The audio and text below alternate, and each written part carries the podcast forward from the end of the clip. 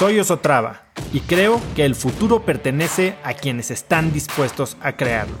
Si estás aquí, estoy seguro de que tú eres uno de esos cracks. Una persona que toma acciones de impacto todos los días, que aprende y prueba cosas nuevas, que ataca sus miedos y sobre todo que vive la vida en sus propios términos. En episodios cortos te presento una serie de preguntas, conversaciones e ideas que te ayudarán a conocer lo que te mueve, ser mejor en lo que haces y vivir una vida más grande.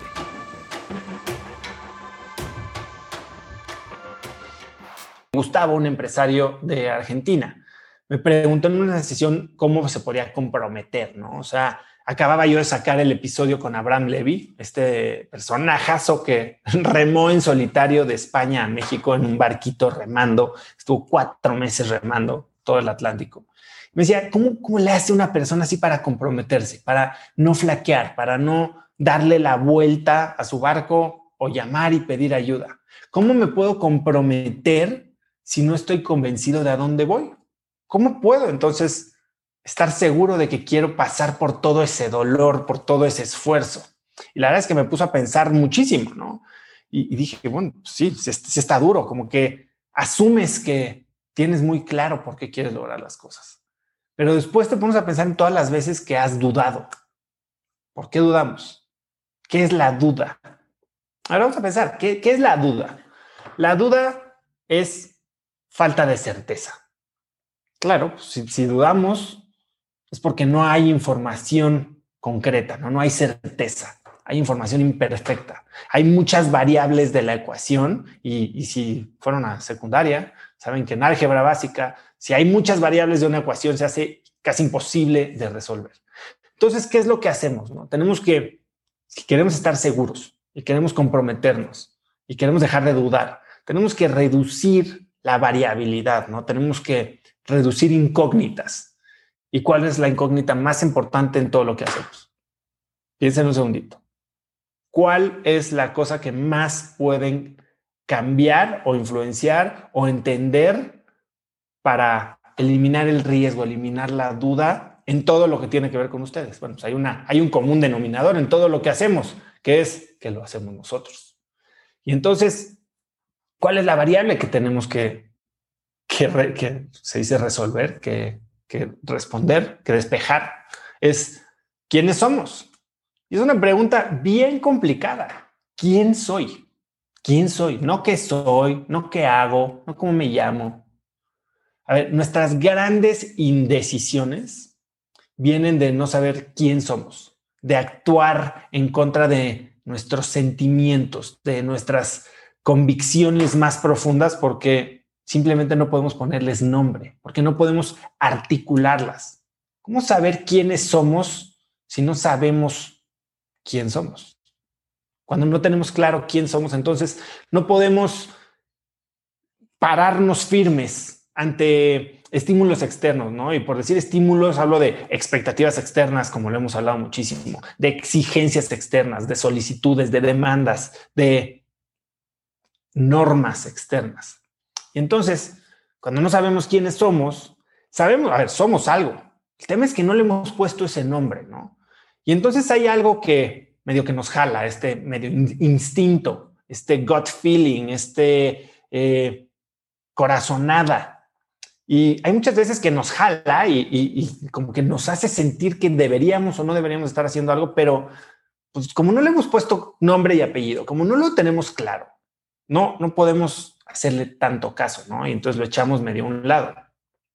Y genera estas disonancias cognitivas en la cabeza. Cuando tienes que actuar de cierta manera, porque debes de actuar de cierta manera y porque debes de ser cierta mm, expectativa de lo que te, persona.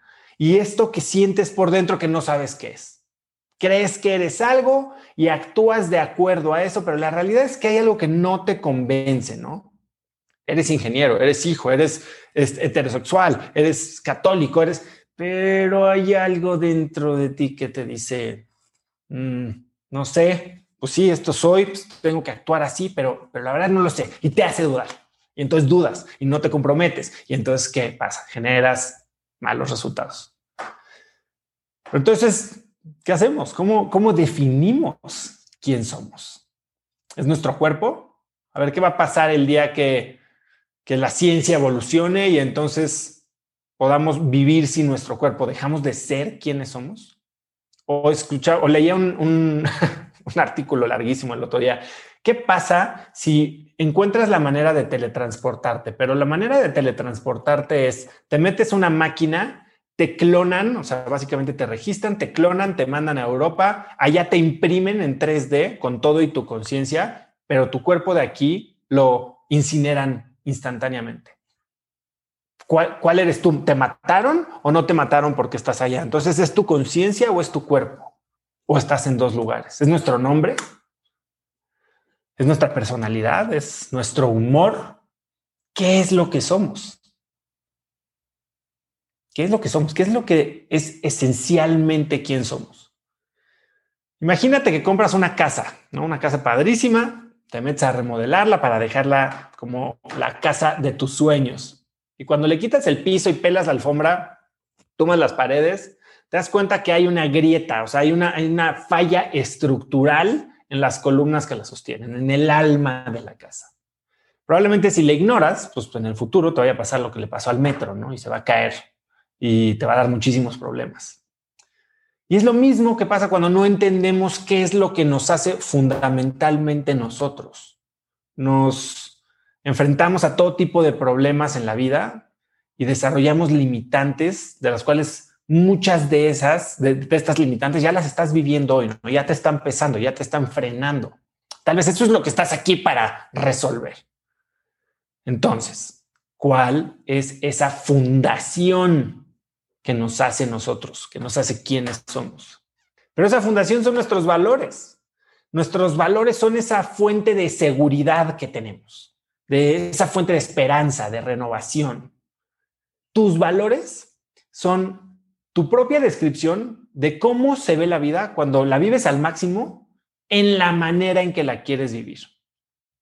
Nuestros valores son creencias fundamentales que guían y que motivan todo lo que hacemos, todo lo que pensamos. Nos ayudan a, determinar qué es lo verdaderamente importante para nosotros.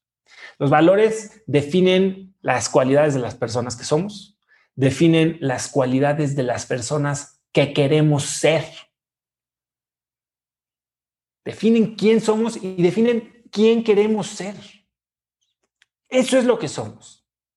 Cuando no conoces tus valores, cuando no los puedes definir, es regresamos a, lo que hablo mucho, ¿no? Eh, a, modelos mentales, a estas, eh, al software sobre el que tomas decisiones. Todo el mundo sabe que tomamos decisiones de forma inconsciente y que lo que después hacemos es que nuestro cerebro consciente simplemente encuentra una justificación para explicar por qué actuamos como actuamos.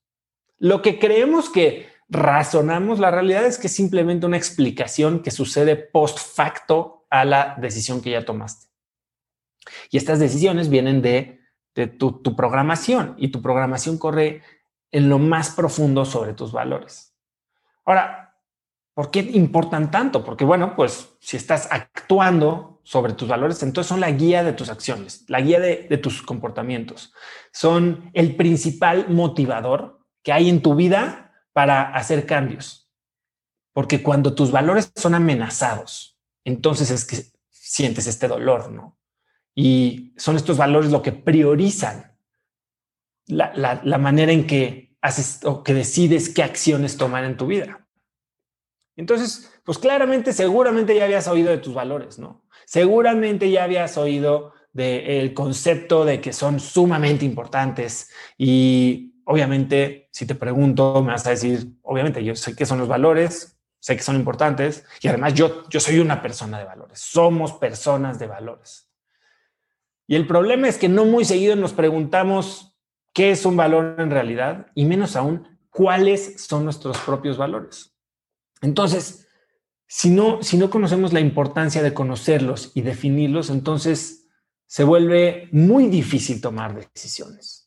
Cuando los conoces es todavía mucho más fácil. Y no solo tomar las decisiones, sino regresamos a lo que le estaba platicando ahorita al inicio, a comprometerte con tus decisiones y tomar acción.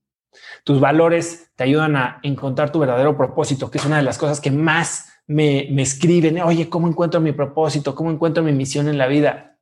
No hay que buscar afuera, hay que buscar adentro. Impactan cosas chiquititas de la vida, como en qué gastas tu dinero, ¿no?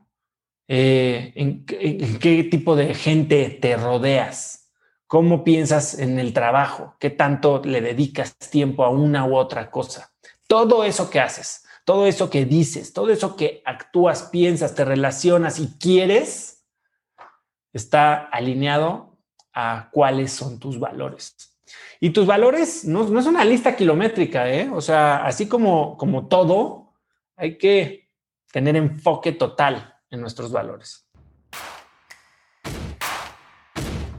Conecta conmigo en Instagram como arroba osotrava y dime qué te pareció este episodio.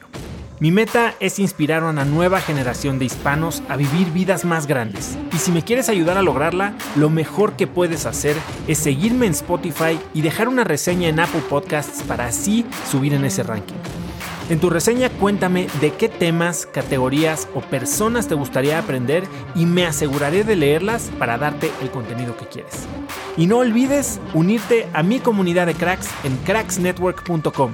Es gratis y conectarás con más gente en el mismo camino de crecimiento que tú. Eso es todo por hoy. Yo soy Oso Traba y espero que tengas un día de cracks.